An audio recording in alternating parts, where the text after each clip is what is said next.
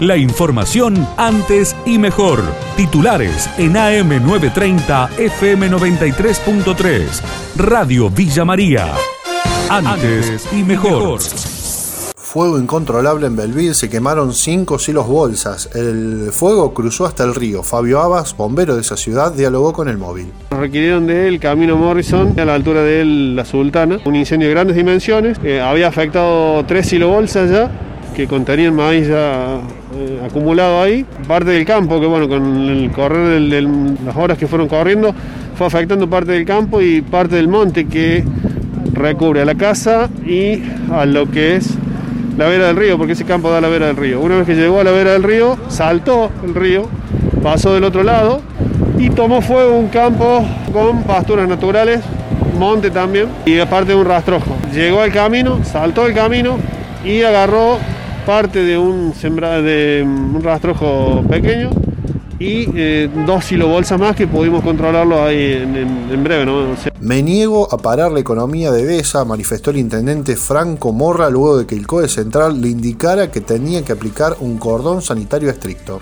Me niego a parar la economía por siete familias que se encuentran aisladas y en buen estado de salud.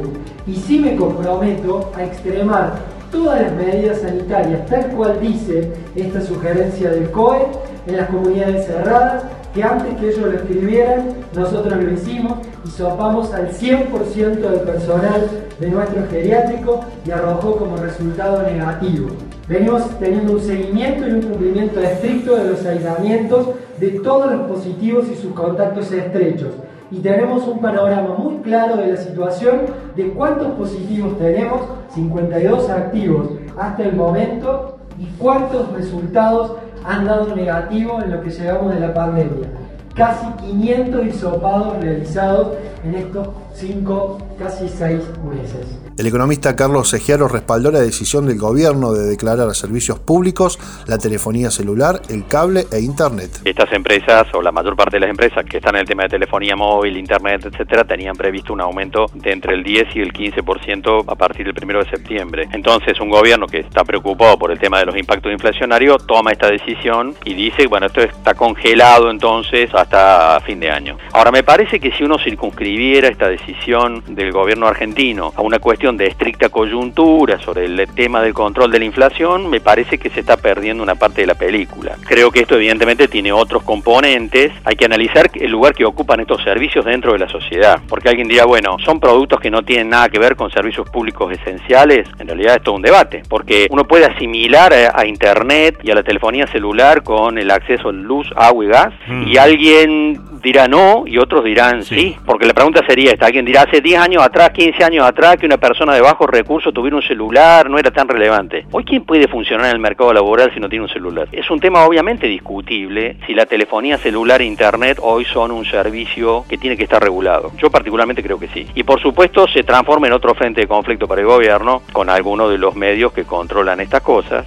Cuatro de cada diez alumnos necesitan el acompañamiento constante de un adulto para realizar las actividades escolares, así lo indicó a Radio Villa María Víctor Bolman, director de Argentinos por la Educación. El 40% de los alumnos que necesitan un constante acompañamiento de los adultos. Este dato surge de un informe de, de Argentinos por Educación, 4 de cada 10 casos la necesidad de un acompañamiento constante es lo reportado por las familias, lo cual implica una presión adicional sobre el día a día en, las familias. ¿no? Tuvimos que adaptarnos a esta nueva situación para la cual no estábamos preparados, no estaba prevista y en el caso de, los países del hemisferio sur esto surgió con el comienzo del ciclo lectivo. A pesar de, de la no preparación para esta situación en términos del planeamiento educativo, vemos que en los datos que recabamos el vínculo vínculo con las escuelas es bastante asiduo y lo que encontrábamos es que en 9 de cada 10 casos alumnos y escuelas están comunicados al menos una vez por semana y en la mitad de los casos la comunicación es diaria.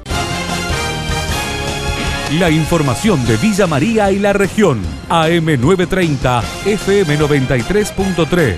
Radio Villa María. Antes y mejor.